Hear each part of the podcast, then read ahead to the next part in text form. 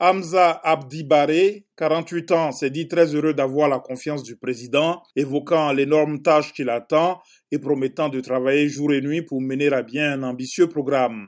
À ses côtés, le président a énuméré les nombreuses tâches prioritaires qui l'attendent, la sécurité la sécheresse, la réconciliation, le développement social, la prévention des catastrophes, la prise en charge générale du public somalien et travailler à l'amélioration des relations du pays avec le reste du monde. Originaire du Jubaland, Hamza Abdi Baré a dirigé la commission électorale de cet État du sud du pays. Cette nomination lance l'installation d'une nouvelle administration, un mois jour pour jour après l'élection d'Hassan Sheikh Mohamoud pour un deuxième mandat de président après avoir dirigé le pays de 2012 à 2017.